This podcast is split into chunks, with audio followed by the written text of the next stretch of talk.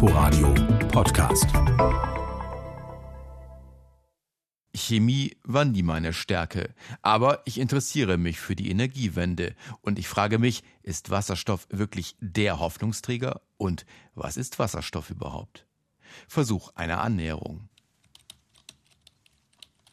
Erstmal nachgeschaut bei Google. Da gibt es jede Menge Seiten auch für Chemietrottel. Wasserstoff ist ein chemisches Element mit dem Symbol H. Wasserstoff ist das häufigste chemische Element des Universums. Unter den Bedingungen, die normalerweise auf der Erde herrschen, kommt der atomare Wasserstoff H nicht vor, stattdessen der molekulare Wasserstoff H2 als Verbindung zweier Wasserstoffatome. Es ist ein farb- und geruchloses Gas. H2 also und nicht H. Fahrt nach Prenzlau. Dort soll bereits Wasserstoff hergestellt werden. An einem unscheinbaren Wirtschaftsweg gleich außerhalb der Stadt steht ein kleiner Technologiepark der Energiewende. Sven Hermann von der Firma Enertrag führt herum. Also wir sind hier im äh, Hybridkraftwerk der Enertrag. Das Hybridkraftwerk besteht aus drei Windkraftanlagen, einer Biogasanlage und der Wasserstoffproduktionsanlage. Die Wasserstoffproduktionsanlage ist das Besondere. In einer kleinen Halle steht sie. Draußen in Sichtweite drei Windräder. Die erzeugen Ökostrom. Und der kann genutzt werden, um den sogenannten grünen Wasserstoff herzustellen. Per Elektrolyse. Wieder so ein Begriff aus dem Chemieunterricht. Sven Hermann versucht es einfach zu erklären. Die Elektrolyseanlage brauche Strom und Wasser, also H2O. Der Strom spaltet im Prinzip Wasser in seine Grundbestandteile, in H2 und in O2. Und diese Gase werden getrennt voneinander verwertet und der Wasserstoff wird hier in der Anlage gereinigt, getrocknet, komprimiert auf 40 Bar und dann hier draußen in den Tanks zwischengelagert. Und von da aus geht dann im Prinzip wieder die Verwertung los. Verwertung bei Enertrag heißt, ein Teil wird als Beimischung ins Gasnetz eingespeist, ein Teil in Gasflaschen abgefüllt und gelegentlich beliefert Enertrag Wasserstofftankstellen für die wenigen Wasserstofffahrzeuge, die es bislang gibt. Klar wird an dieser Stelle, grüner Wasserstoff speichert Ökostrom und der lässt sich anschließend auch transportieren. Für die Energiewende ist das sehr interessant, denn der Strom etwa aus Windkraftanlagen lässt sich bislang nur schwer speichern.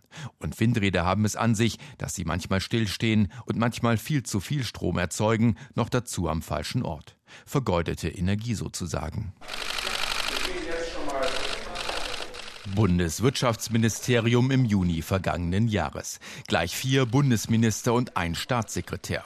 Großer Bahnhof für die Vorstellung der nationalen Wasserstoffstrategie. Wirtschaftsminister Peter Altmaier. Wir müssen die Energiewende und den Klimaschutz auf eine neue qualitative Stufe heben. Und das gelingt uns mit dem Einsatz von Wasserstoff, genauer gesagt von grünem Wasserstoff in der Energieerzeugung, in der Energieverwendung. Wir kommen damit einen Quantensprung weiter und wir wollen bei den neuen Wasserstofftechnologien weltweit führend sein. Dafür will die Bundesregierung in den kommenden Jahren sieben Milliarden Euro zur Verfügung stellen. Andreas Kuhlmann ist der Chef der deutschen Energieagentur DENA. Deren Ziel ist es, die Energiewende voranzubringen und zwar so, dass sie sich auch wirtschaftlich lohnt. Kuhlmann sieht ebenfalls großes Potenzial im Wasserstoff. Aber er sagt, bisher rechnet sich der grüne Wasserstoff nicht. Noch sind die Stromkosten zu hoch dafür und auch die Technologiekosten noch. Es ist halt im Grunde zwar eine altbekannte Technologie, aber irgendwie auch noch neu. Wir brauchen jetzt große Projekte, eine bessere Skalierung. Und die allermeisten Studien sind doch ganz zuversichtlich, dass wir im Laufe der nächsten zehn Jahre die Kosten doch ganz schön doll runterbekommen werden. Etwa die Kosten für die Elektrolyseanlagen, sagt Kuhlmann. Die würden bislang nicht im großen Stil gebaut, eher als Modellanlagen, was das Ganze natürlich ziemlich teuer mache. Die Herstellung von Wasserstoff ist das eine, dessen mögliche Verwendung das andere. Es klingt verlockend. Busse, Laster oder auch Privatwagen könnten mit Wasserstoff angetrieben werden. Dafür braucht es Fahrzeuge mit Brennstoffzellen. In denen reagiert der Wasserstoff mit Sauerstoff und es entstehen Wasser, Strom und Wärme. Die im Wasserstoff gespeicherte Energie wird also wieder freigesetzt und kann für Antriebe genutzt werden, ganz ohne Emissionen. In Brandenburg fahren bald erste Wasserstoffzüge der Niederbarnimer Eisenbahn. Versuche gibt es auch mit Schiffen und Flugzeugen. Andreas Kuhlmann von der DENA verspricht sich den größten Nutzen, aber in der Industrie, beispielsweise in der Stahlindustrie, die auch schon damit wirbt. Wir haben heute zunächst an einer Blasform des Hochofens Wasserstoff in den Hochofen eingeblasen. Das ist wahrlich ein Meilenstein, nicht nur für ThyssenKrupp. Anruf bei ThyssenKrupp. Um aus Eisenerz Roheisen und später Stahl zu machen, braucht es sehr viel Energie. Hochöfen werden dafür heutzutage mit Kohle bzw. Koks befeuert und dabei fallen riesige Mengen des klimaschädlichen Kohlendioxids CO2 an. ThyssenKrupp will bis 2050 umstellen auf Wasserstoff. Eine erste Pilotanlage gibt es in Duisburg. Um komplett umzustellen, brauche es aber ganz andere Hochöfen, sogenannte Reduktionsanlagen heißt es bei ThyssenKrupp, und das erfordere Milliardeninvestitionen. Der Staat müsse dabei helfen, fordert die Stahlindustrie. Die Kosten sind also ein Problem. Ein weiteres ist die Frage, wo der ganze grüne Wasserstoff herkommen soll. Dear uh, James, The floor is yours and once again Wirtschaftsminister Altmaier Mitte Juni bei einer Videokonferenz mit dem kanadischen Minister für natürliche Ressourcen. Uh, Eine sogenannte Energiepartnerschaft unterzeichnen die beiden bei der Gelegenheit. Denn emissionsfreien grünen Wasserstoff gibt es nur mit Ökostrom. Und dafür braucht es große zusätzliche Mengen an erneuerbaren Energien. Nach Schätzungen der deutschen Energieagentur müsste sich beispielsweise die Kapazität der hiesigen Offshore-Windparks knapp verdreifachen, um allein die deutsche Stahlindustrie auf Wasserstoff umzustellen. Aber der Ökostromausbau, insbesondere der Windkraft in Deutschland, stockt.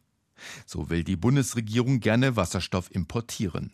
Weltweit läuft gerade die Partnersuche. Kanada, Chile, Marokko, die Golfstaaten oder Russland. Problem dabei, keines der Länder produziert bislang grünen Wasserstoff in nennenswerten Mengen.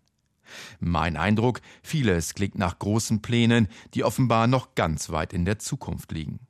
Wasserstoff also nur ein Hype? Andreas Kuhlmann von der Deutschen Energieagentur sieht das nicht so. Ach, die Sache mit dem Hype, wissen Sie, das ist so eine Sache. Man weiß es am Anfang nicht. Äh, man hat damals bei der Solarenergie äh, sicherlich auch gesagt, ist das nicht ein, irgendwie ein komischer Hype oder so. Äh, und dann ist es eine Zeit lang teuer und dann wird es günstiger und dann setzt sich eine Technologie durch. Es ist halt so. Wir wollen diese Klimaziele erreichen, weil wir sie auch erreichen müssen. Das sind wir diesem Planeten und den Menschen, die darauf leben, nun mal schuldig. Und deswegen müssen wir auch investieren. Wir müssen aber in einer Art und Weise investieren, dass wir den Technologien, die wir brauchen, dann auch die Marktfähigkeit möglich machen. Und aktuell sehen sehr viele, dass das bei Wasserstoff geht. Auch Sven Hermann von Inatrag glaubt an den Erfolg der Wasserstofftechnologie. Allerdings, von heute auf morgen werde es wohl nicht gehen. Ja, ist schwer abzuschätzen. Wir hoffen natürlich, dass es relativ schnell geht. Aber ich glaube, wir werden noch zehn Jahre brauchen, bis sich in den Bereichen der Wasserstoff tatsächlich durchgesetzt hat. Zeit für ein Fazit. Auf meinem Smartphone habe ich nun eine App. Die zeigt mir die 91 Wasserstofftankstellen an, die es in Deutschland gibt. Obwohl ein Wasserstoffauto habe ich natürlich nicht. 80.000 Euro kann ich mir echt nicht leisten. Und das zeigt den Stand der Dinge. Vieles ist möglich, es gibt Pläne und Visionen, auch einige Pilotprojekte. Aber das meiste steckt noch in den Kinderschuhen. Und die großen Visionen zu realisieren, würde gigantische Investitionen erfordern. Niemand weiß, ob die kommen und ob sie sich rechnen werden. Aber so ist es ja meistens. Eins habe ich übrigens gelernt als Chemietrottel. Atomarer Wasserstoff H ist das häufigste Element des Universums. Und bei uns auf der Erde gibt es den molekularen Wasserstoff H2. Der ist ein Energieträger voller Möglichkeiten, um den klimaschädlichen CO2-Ausstoß zu reduzieren. Inforadio Podcast.